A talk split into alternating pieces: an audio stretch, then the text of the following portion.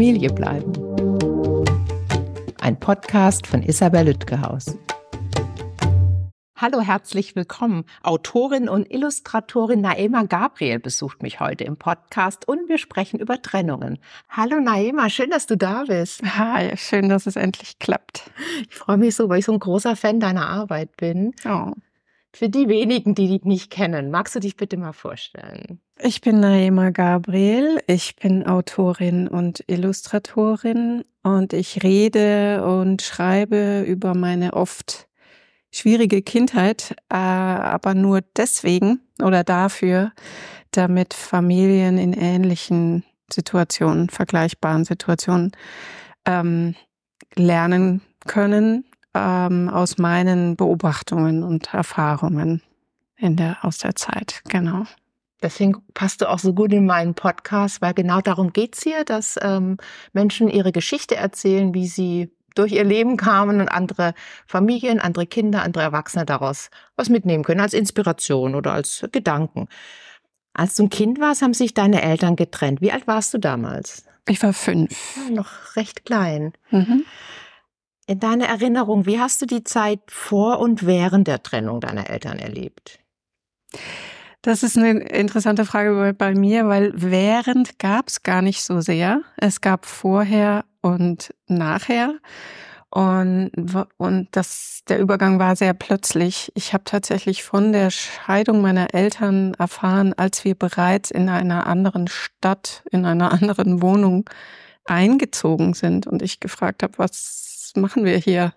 Und da hat man mir das gesagt. Also es gab eben keine schonende, rechtzeitige ähm, Erklärung dieser ganzen Sache, was jetzt passieren wird.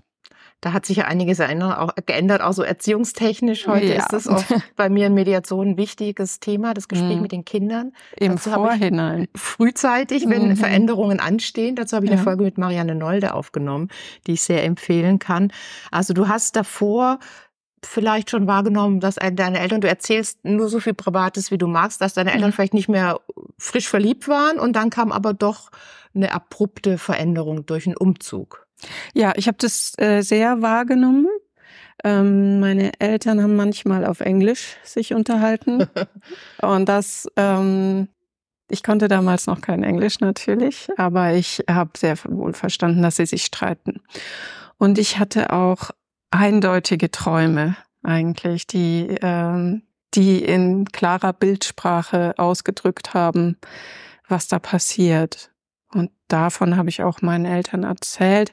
M möglicherweise, wenn ich sie jetzt mal in Schutz nehmen möchte, könnten, könnten die gedacht haben, die weiß ja eh schon, was Sache ist. Müssen wir es ihr nicht erklären. Aber ja, vielleicht komme ich später noch mal drauf zurück. Ähm, ich bin der Überzeugung, dass Kinder in dem Alter eben auf einer Gefühlsebene sehr wohl komplett alles mitkriegen, was Sache ist. Und nicht das Vokabular möglicherweise haben, das auszudrücken oder die Fragen zu stellen, die sie beschäftigen. Ähm, und deswegen ist mir sehr wichtig, heute ähm, dafür mitzuhelfen, dass Kinder Vokabular bekommen. Ich glaube auch, dass Kinder spüren, dass die Eltern vielleicht nicht glücklich sind aber das kennt man ja auch eigene, aus eigenen Beziehungen, dann tatsächlich sagen, jetzt ist es vorbei, ist doch nochmal ein vehementer anderer Schritt, auch für Kinder, auch wenn sie spüren, so ideal läuft das nicht hier. Aber dazu kommen wir bestimmt ja. später nochmal. Dann seid ihr umgezogen, und wie ging es dann weiter? Mit wem bist du umgezogen? Also wie war dann so, bei welchem Elternteil hast du gelebt und wann hast du den anderen Elternteil gesehen? Ja, die Konstellation war so, ich bin mit meiner Mutter und mit meiner zwei Jahre älteren Schwester in eine andere Stadt gezogen. Und äh, wenn ich dann meinen Vater sehen wollte oder er uns, dann lief es so, dass er uns mit dem Auto abgeholt hat und zu sich geholt hat für ein Wochenende. Das war wohl anfangs, was die mir erzählt haben, klassisch. Damals war das klassisch jedes zweite Wochenende. Und zwischendrin, hattet ihr zwischendurch Kontakte? So gut wie nicht, obwohl es äh, später einen Briefkontakt gab äh, äh, der dann diese Zeiten irgendwie überbrückt hat. Per Brief. Per Brief, mhm. ja. Mein Vater hat mir viele Ordner voll Briefe geschrieben. Ordner klingt so, als hättest du die noch. Ja, ich habe diese Ordner noch. Ja. Das zeigt, wie wichtig die Briefe waren, vermute ich jetzt mal, oder? Also es war eben ein Aspekt, der da sozusagen erfüllt wurde, so eine Regelmäßigkeit, eine Gleichmäßigkeit, aber es war ein bisschen, äh, was ich daran kritisieren würde, war, dass es ein bisschen monologisch war. Mhm. Also er eigentlich von sich erzählt hat. Also tagebuchartig. Ein bisschen, mhm. auch, auch nichts äh, sonderlich detailliertes, ähm, aber es war und wenig gefragt hat. Mhm. Und ähm, aber eben diese, es war dann auch eine Tradition, dass immer dieser Brief kommt ja. zum Wochenende. Ja. Und du hast äh, auch Briefe geschrieben oder auch mal angerufen oder weder noch? Seltener. Ich habe auch deswegen weniger angerufen, weil er dann eine neue Beziehung hatte und diese Frau ähm, das nicht gerne gesehen hat. Ah. Mein Podcast heißt ja Familie bleiben mhm. nach Trennung und Scheidung. Familie ist ja ein Begriff, der ganz unterschiedlich ausgelegt werden kann. Inwiefern hast du euch vier noch als Familie wahrgenommen? Oder war es eher deine Mutter, deine Schwester und du und der Papa war so ein bisschen separat? Ja, das Zweite war ja. der Fall. Ich habe auch überlegt, ähm, wie hätte ich uns noch als Familie empfunden? Und ich glaube, das wäre gewesen, wenn so gewisse Familienfeste oder so, ja. so Traditionen, man sich da zu viert getroffen hätte für irgendwas. Oder zu viert in einem größeren Rahmen, größeren familiären Rahmen vielleicht. Dann hätte ich mich auch noch in dieser Vierergruppe als irgendwie Familie mit einer Distanz, aber als Familie empfunden. Und so ähm, war das eben nicht. Und was war an Familienfeiern und äh, besonderen Ereignissen? Also zum Beispiel Familienfeiern meine ich jetzt zum Beispiel Weihnachten und besondere Ereignisse meine ich 90. Geburtstag von irgendwem, zu dem alle einen Bezug haben oder Einschulung. Wenn du noch, du warst ja noch nicht in der Schule, dann kam ja irgendwann die Einschulung und Konfirmation. Also ich weiß nicht, wie du ja. Religion ausgehst, auf, aber für deinen Vater war ja Religion wichtig, nehme ich mal an. Wie, wie war es da? Also ich glaube, da sind wir ein sehr, sehr spezieller Fall und ich weiß nicht, wie sehr die Hörenden da ähm, anknüpfen können, aber äh, meine beiden Eltern haben in der Kirche gearbeitet und hatten beide an Weihnachten den zu tun beschäftigtsten Tag des Jahres, ja. einfach äh, von wirklich früh morgens bis spät nachts. Und so haben wir an Weihnachten definitiv nicht Weihnachten gefeiert und es hat sich nicht richtig als Feier in dem Sinn eingebürgert, dass man das vor oder nach gefeiert hätte. Und ähm, bei der ein meiner Einschulung ist leider auch speziell, dass meine Mutter nicht anwesend war. Ah, okay. Und mein Vater auch nicht. Und meine Schwester, und das ist dann auch sehr bezeichnend, meine zwei Jahre ältere Schwester eben mich zu meinem ersten Schultag in die Schule gebracht hat. Und dass das nicht normal ist, ist mir da als am ersten Tag meines Schulkindseins natürlich aufgefallen. Denn alle anderen Kinder, da waren die Eltern da und da wurden die Fotos gemacht und so. Und ah, ja. das war eben bei mir nicht der Fall. Wobei man auch ein bisschen dazu sagen muss, vor allem für Jüngere, die uns zuhören, das ist mehr geworden mit diesem Schulanfang. Also in meiner Kindheit hat meine ja. Mutter mich in die Schule gebracht und das war Schulanfang. Also das ist so riesen Familienfeiern von vielen Tagen, ja. Ja, wie in Berlin, das ist ja eine ganze Familienfeier, wie so ja. bei uns früher Konfirmation. Das ähm, war zu meiner Zeit zumindest nicht so, du bist ja jünger als ich, aber so ganz ohne Eltern war auch unüblich. Also da hast genau. du eine genau. besondere Situation. Ja. Also höre ich jetzt raus bei dir, dass es keine Situation gab, wo Mama, Papa und ihr beide wirklich an einem Tisch saßt mit weiteren Personen oder nur ihr vier? Das haben die wirklich vermieden. Also die haben sich eben äh, auf eine Art getrennt, die so schmerzhaft wohl war für beide, dass die schon vermieden haben, sich zu sehen. Auch bei so Übergabesituationen. Ja. Klassischerweise war es wirklich so, dass er irgendwie unten im Auto gewartet hat und wir dann runterkamen. Ja. Ähm, Danach wieder abgeladen. Ja, also dass die sich eigentlich äh, nicht sehen mussten, wenn sie nicht mhm. wirklich mussten. Letzte Frage zu Kindern. Wie waren Geburtstage? Also dein, dein, sagen wir mal, dein zehnter Geburtstag?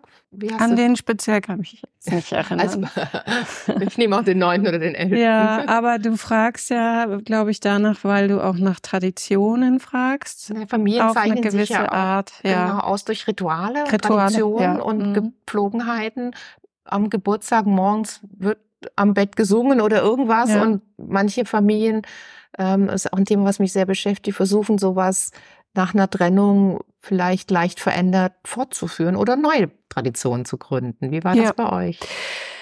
Ähm, nur kurz noch dazu, ja, in meiner eigenen getrennten Familie versuche ich das auch mit den Traditionen oder so, äh, gerade weil ich es eben nicht erlebt habe. Es ist jetzt nicht, dass meine Geburtstage nicht gefeiert wurden ja. oder so, aber es war nichts, worauf man sich jedes Jahr hätte verlassen können, in welcher Form das passiert. Und nicht zu viert.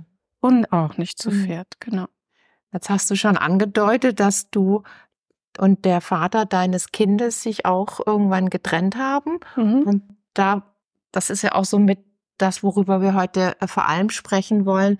Wie war das denn für dich? Du hast selbst als Kind eine Trennung erlebt, die du es gerade schon kurz geschildert hast. Und dann stand bei euch im Raum, dass ihr euch auch trennen werdet oder schon getrennt habt. Was, welche Gedanken gingen dir da durch den Kopf, auch gerade in Bezug auf, dass du das auch erlebt hattest? Ja, ich wollte das wirklich gar nicht. Das mhm. war wirklich schon ähm, das Schlimmste, was ich mir vorstellen konnte für mein Kind.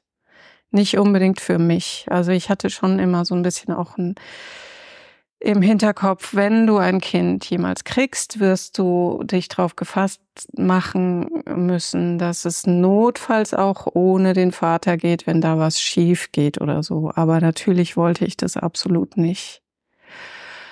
Ähm, und mir war auch klar, dass es eine finanzielle Einbruch geben würde bei mir dann und ähm, und aus der Erinnerung, ich hatte, hatte einfach auch gesehen, dass meine Mutter alleinerziehend ähm, nicht nur finanziell, sondern vielleicht auch sozial auf eine Art prekäre dastand. Und davor hat es mir halt sehr gegraut und ähm, es war ein, mit ein Grund, warum ich überhaupt auch verheiratet sein wollte, bevor ich ein Kind bekomme, weil ich irgendwie dachte, erstens natürlich, dass es dann hält, ja. besser hält irgendwie. Und ähm, in dem schlimmen Fall, dass es nicht hält, dass man dann irgendwie ein bisschen abgesichert ein Stück ist. weit abgesichert ist. Ja, genau. Und deswegen habe ich, glaube ich, das eben lange ähm, vermieden den Gedanken an, an eine richtige Trennung.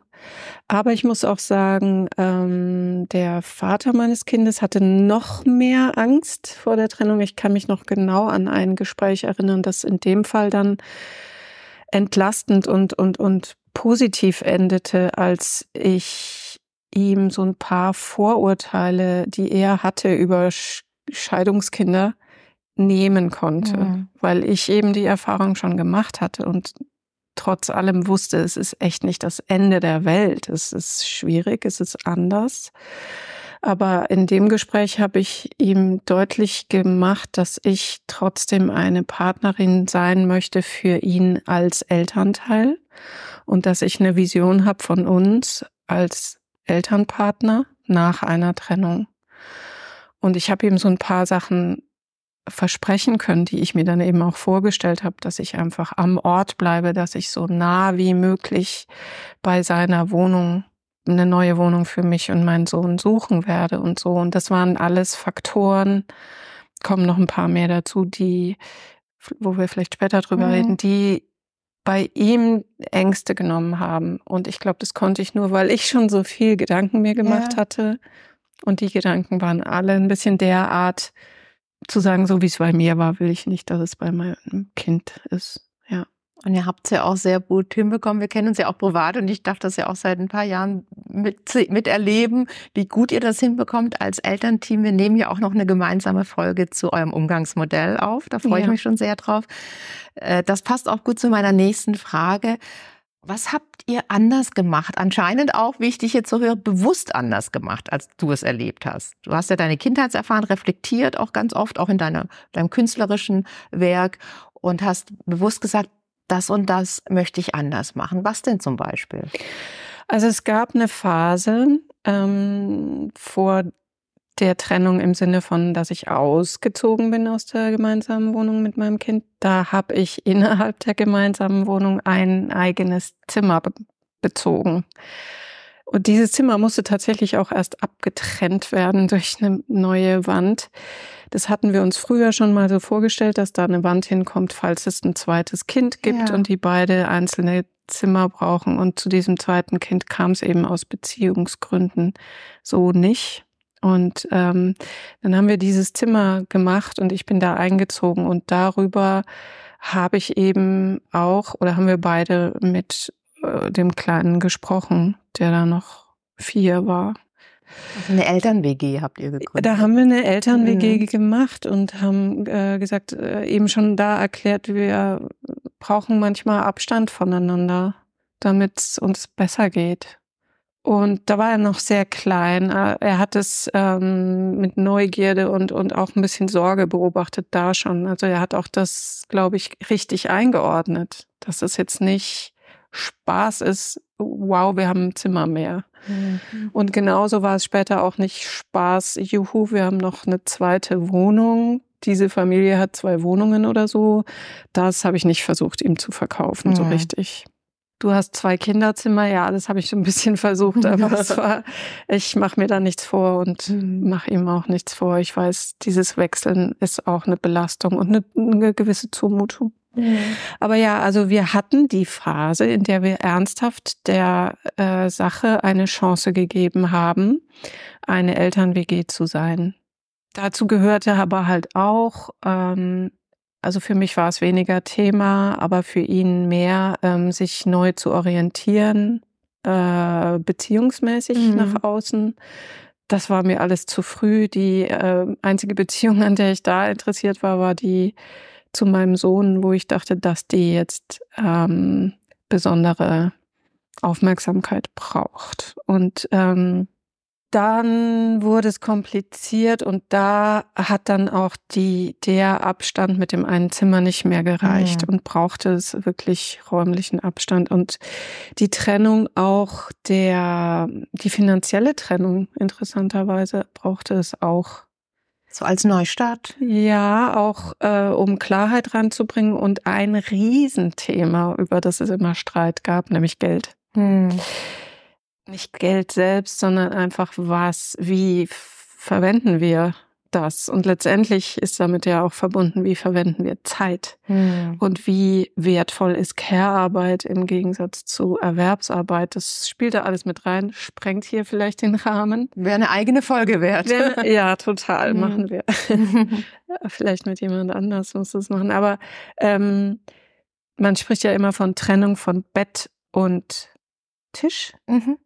Und ich glaube, Bett steht symbolisch für so einiges, aber Tisch steht dann eben symbolisch auch für das mit dem Geld. Bett und Konto Haushalt, sozusagen. Konto, genau. Mhm. Und das war auch das Erste, was als nächstes passiert ist, dass wir getrennte Konten hatten, obwohl ich noch da gewohnt habe. Mhm. Das war so die nächste Phase der Trennung. Also anders habt ihr schon mal gemacht, dass ihr mit eurem Sohn kindgerecht kommuniziert habt und ja. ihm erklärt habt, äh, wie es mit euch als Familie weitergeht. Ja. Und dann war erst eine Eltern-WG und dann bist du ausgezogen?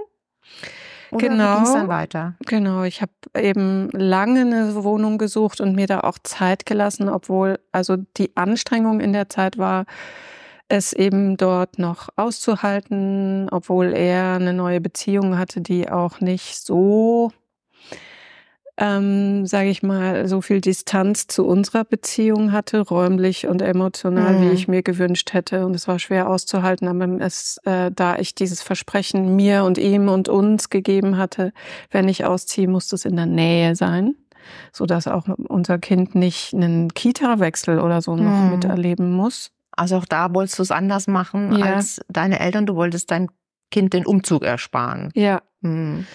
Hat es natürlich länger Zeit gebraucht. Ja. Ja. Und die hast du dir genommen und einiges ausgehalten in der Zeit.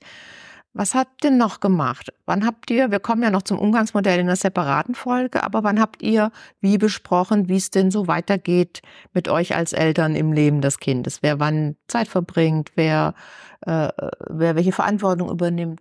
Wie, wie habt ihr, und das alles vorwegzunehmen, aber wie seid ihr das angegangen? Manchmal ist es so, dass einfach einer auszieht und sagt, so machen wir es jetzt.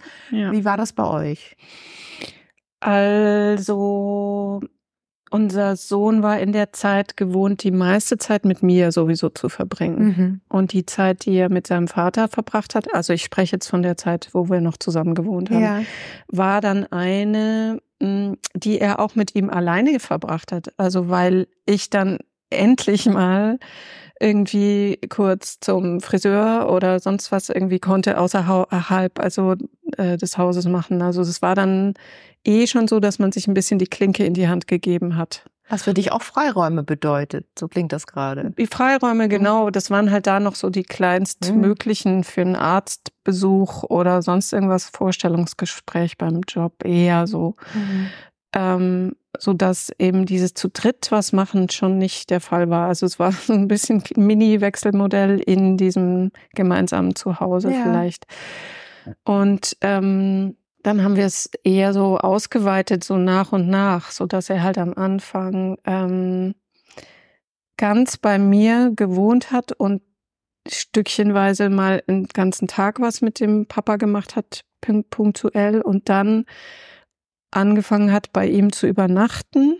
Ein, zwei Nächte zu Beginn, denke ich nur, aber regelmäßig pro Woche.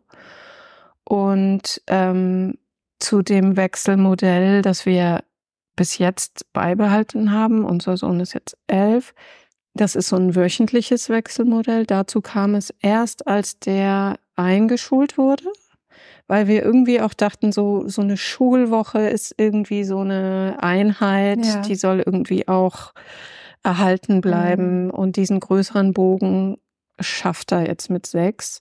Aber auch da haben wir noch so eine kleine Insel, einen Inseltag hatten wir tatsächlich am Mittwoch natürlich. Ja. und der sah so aus, wenn er eine Woche bei mir war, dann haben wir uns am Mittwoch ähm, zum Essen äh, mit außerhalb irgendeiner Wohnung oder manchmal auch bei mir getroffen zu dritt. Zwischendurch Kontakt. Ah, Zwischendurch Kontakt, damit es mhm. einfach nicht so eine lange, lange Woche mhm. ist. Und äh, andersrum, wenn er dann eben bei ihm war, dann ja. bin ich zwischendurch gekommen. Genau. Meistens gab es dasselbe Essen von demselben Takeout-Restaurant. Entweder sind wir dort hingegangen. Eine Familientradition. Ja, es war eine Familientradition. Ja. Leider hat das Restaurant geschlossen, was wir sehr bedauern. Mhm. Ja. Wenn, wenn ich dir so zuhöre, merke ich, ich kenne dich ja auch, dass du dir sehr viele Gedanken gemacht hast und sehr klug und achtsam auch mit deinem Kind diese und deinem dem Vater deines äh, Kindes diese Trennung äh, äh, vollzogen habt und umgesetzt habt. Ähm, da lief doch vieles ähm, deutlich passender, denke ich mal, auch für euer Kind, als, als du das erlebt hast. Und dennoch würde mich interessieren, gab es so ein paar Sachen, wo du denkst, huch, jetzt bin ich wie meine Eltern. Das kennt man ja auch manchmal, wenn man Kinder hat und denkt, ich werde nie wie meine Mutter und plötzlich sagt man genau den gleichen Satz. Ich weiß nicht, ob dir das schon passiert ist. Gab es äh, trotz aller Unterschiedlichkeiten und, und eure Achtsamkeit doch Momente, wo du dachtest, boah, jetzt äh, erleben wir hier was ähnliches, wie ich als Kind, als Kind erlebt habe oder, oder gar nicht? Hm, nee, meine Kindheit war einfach so speziell. Das Die war einzigartig. Ja. Vergleichen kann das, das stimmt. Was, was denkst du denn, wie, wie euer Sohn diese Zeit wahrgenommen hat? Vor der Trennung hat, hast du ja schon kurz angedeutet, aber auch während und danach euch als Familie wahrgenommen hat. Als Familie oder wie er sich gefühlt hat, meinst du jetzt? Also das könnte ja möglicherweise eng zusammenhängen. Ja. Beides. Ja. Also er brauchte eine Zeit, ähm, wo dieses als Familie zusammenkommen ähm, nicht mit ihm, für ihn so erfüllt war mit einer Hoffnung, dass wir Eltern wieder zusammenkommen. Ah, das höre ich oft, ja. Ja, es war, ähm, da gab es so ein paar Treffen, ähm, wo, wo man dann fast als Erwachsener schon, oder ich halt gedacht habe, so, oh, sollten wir jetzt lieber strenger trennen, damit ihm das erspart bleibt, dass er diese Hoffnung aufbaut dann, ja. und dann eine mhm. Enttäuschung hat. Ich habe es aber anders gelöst und habe es einfach im Gespräch ihn durcharbeiten lassen. Da sind auch Tränen geflossen. Mhm. Ähm, aber ich habe ihm einfach ihn nicht in dieser falschen Hoffnung äh, lassen wollen. Ich habe gesagt, wir sind jetzt hier zusammen und essen zusammen, aber wir werden, das wird nicht dazu führen, dass wir demnächst wieder zusammen wohnen oder so. Hast du jedes Mal dann wieder gesagt? Es waren ein paar Mal, mhm. wo ich das jedes Mal wieder sagen musste, ja. bis er es eben ähm, akzeptiert hat. Und ich habe halt versucht, ihm zu zeigen, dass ich diese Trauer darum bestens verstehen ja. kann. War ja für euch bestimmt auch im einen oder anderen Moment traurig. Gerade wenn man sich dann wieder so gut versteht, dass man auch denkt, schade eigentlich vielleicht. Absolut, ja. Wir haben eine Zeit lang auch äh, tatsächlich vermeiden müssen, ähm, weil also äh, Nachbarn zu besuchen, also äh, weil der Vater eben in der alten, sage ich mal, äh, gemeinsamen Wohnung wohnen geblieben ist und wir da sehr vernetzt waren mit den Nachbarn und Nachbarskindern, war es eine Zeit lang so, dass ich die Eltern dieser Nachbarnkinder gebeten habe, also ganz am Anfang, dass wenn man sich trifft, dass man das bei uns macht, lieber, damit er, der Kleine, halt nicht, der hat dann so Sehnsucht gekriegt, wenn wir da in der Nähe waren ja. vom Papa. Ja. Und den Blues einfach gekriegt. Und dann ähm, habe ich darum gebeten.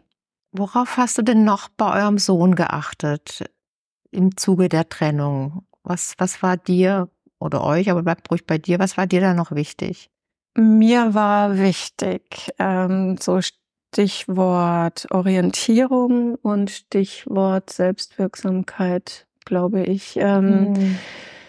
Auch Dinge, die ich wirklich nicht hatte. Also ich war hochgradig desorientiert oft. Und ausgeliefert. In, mit meiner Mutter und zwar wirklich auch räumlich, mhm. zeitlich mhm. und so weiter. Ähm, und eine Form der Orientierung, die ich meinem Sohn gegeben habe, ganz früh schon, da konnte er ja noch nicht lesen oder so, aber ich hatte einen Kalender mit für ihn, einen großen, so einen Jahresüberblickskalender, wo ich farbig eingetragen habe, äh, wie viele Tage er jetzt bei der Mama ist, wann er wieder beim Papa ist und gab dann immer so ein Magnetdings, was anzeigt, wo, wo heute ja. ist, und wie viel mal noch schlafen, bis er den Papa wieder sieht oder bis die Oma zu Besuch kommt oder irgendwas in der Art. Ihm so Orientierung zu geben und weil ich gesehen habe, er fragt es und ich musste es oft sagen, was ja nicht schlimm ist, aber da habe ich gemerkt, er macht sich kein Bild davon. Und so hat er sich im wahrsten Sinne des Wortes ein Bild davon machen können, über wo er sich äh, räumlich befindet. Dann gehört für mich zu Orientierung auch dazu Information halt. Ähm, dass immer, wenn er mich gefragt hat, und es konnte manchmal aus heiterem Himmel einfach so kommen, warum wir uns getrennt haben oder ähm, Dinge in der Art oder wo jetzt der Papa ist und was da Sache ist mit der neuen Beziehung und so. Da habe ich ähm, das sehr ernst genommen und versucht, so kurz und kindgerecht und einfach darauf zu antworten, wie wie es ging und auch nicht dann lange Vorträge noch darüber zu halten, sondern zu gucken, hat er das jetzt geschluckt und verstanden? Möchte er noch weiter darüber reden, ja oder nein? Das, das zum Thema Orientierung und Selbstwirksamkeit auch. Insofern, ich habe, was ich sonst nicht gehabt hätte oder nicht angeschafft hätte, ein Festnetztelefon für die neue Wohnung besorgt. Ähm, das dasselbe ist wie für meine Mutter, es gibt so Seniorentelefone mit so großen, großen Tasten mhm. und mit so eben Vorwahl wo man ein Foto reinmachen kann von der Person, die man anrufen will, dass er ähm, weiß, dass er war natürlich nie alleine in der Wohnung in der Zeit, aber dass er jederzeit den Papa anrufen kann mit einem Knopfdruck. schön. Ich könnte noch stundenlang mit dir weiterreden. Die Zeit ist schon rum. Du das Liebe. Allerwichtigste ist vielleicht gesagt. Und wir haben ja noch ein Gespräch, wo wir über das Wechselmodell reden. So viel möchte ja. ich schon verraten. Und da darfst du noch ganz viel erzählen, wie ihr das als Familie umgesetzt. Vielen, vielen Dank für das schöne Gespräch. Danke dir. Herzlichen Dank an alle fürs Zuhören. Sämtliche Infos gibt's wie immer in den Show Notes. Wenn Ihnen und euch mein Podcast gefällt, gern abonnieren und bewerten auf allen gängigen Plattformen. Und ich würde mich sehr über Post freuen an info@familiebleiben.de oder über Instagram, LinkedIn, Facebook und Twitter. Schickt mir eure Geschichten rund um Trennung und Scheidung, gebt mir Feedback zu den bisherigen Gesprächen und ich würde mich sehr über Themenvorschläge für weitere Folgen freuen. Dankeschön. Familie bleiben ist eine nachhaltige Produktion von Spatz in der Hand. Ausführender Produzent Marc Todd Bielefeld, Redaktion Isabel Lütgehaus.